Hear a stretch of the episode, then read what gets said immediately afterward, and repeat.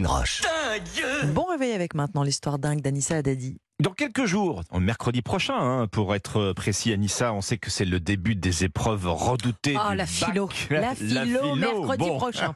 En tout cas, ce matin, vous allez nous parler d'un candidat qui est, lui, un, un habitué de l'examen, un vieux routard, un vieux routard du bac. C'est le moins qu'on puisse dire, oui. Notre candidat de ce matin, il est chinois, il a 56 ans et il va tenter de passer le Gaokao, l'équivalent du bac en Chine, pour la 27e fois. Oui, à 56 ans, ça fait quelques redoublements. euh. C'est ça. Il est, Bah, il obs- il, il est obstiné. Bah oui, mais pourquoi Il veut reprendre ses études? Ben, même pas. En fait, euh, notre étudiant, entre guillemets, Oui. est milliardaire. Ah. Donc tout va bien pour lui. Il a commencé tout en bas de l'échelle comme ouvrier dans une entreprise sans faire aucune étude. Il a décroché d'abord donc un emploi euh, d'ouvrier dans une usine avant de fonder sa propre entreprise et de racheter cette propre Ah usine oui. dans laquelle il était rentré comme ouvrier. C'est une usine de matériaux de construction qui aujourd'hui est l'une des plus importantes en Chine. Le problème, c'est que Liang Xi, notre homme de ce matin, a toujours gardé un sentiment de frustration et d'inachevé dans sa vie parce qu'il n'a jamais obtenu son Gao Kao, l'équivalent du bac en Chine.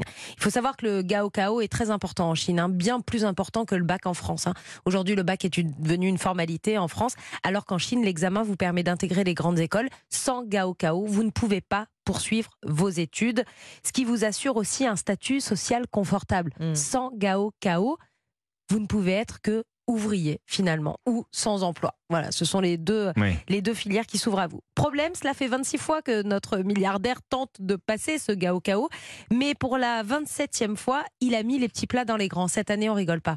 12 heures de révision par jour. oui. voilà Ah oui, le là, c'est, euh, Ah bah là, s'il n'a pas une mention, euh, on Préparation comprend- d'athlète. on comprend plus. Athlète du Bon, bac. attention, je le redis, le Gao Kao, le bac en Chine n'est absolument pas le même bac qu'en France. hein. C'est un niveau C'est très dur. Hmm. élevé, très difficile. Il faut bosser. Donc là, lui, il est à 12 heures de révision par jour. Quand il a passé l'examen pour la première fois, c'était en 1983. Il avait 16 ans. Oh. Il a continué jusqu'en 92 tous les ans. Et en 92, il a fait une petite pause, il s'est consacré à sa carrière, il a racheté ses entreprises, il est devenu milliardaire et puis aujourd'hui, euh, il se relance. C'est désagréable de penser que je n'ai pas réussi à aller à l'université. Dit Liang Xi, je voulais vraiment y aller, devenir un intellectuel. Aujourd'hui, il est milliardaire sans diplôme. C'est aussi la preuve qu'on peut parfois réussir sans son bac.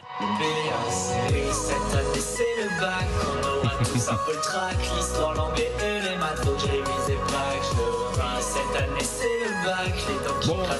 Avoir le bac ne garantit pas d'être milliardaire, mais être milliardaire ne garantit pas non plus d'avoir le bac. Exactement, ça marche dans les, euh, dans les deux sens. Donc c'est une histoire qu'il faut garder en tête. Puis je vais le suivre, hein, je vais vous dire comment ça se passe pour lui, s'il a eu J'ai envie de dire, heureux bachelier, euh, vous réalisez un rêve de milliardaire. Exactement. Merci, Anissa.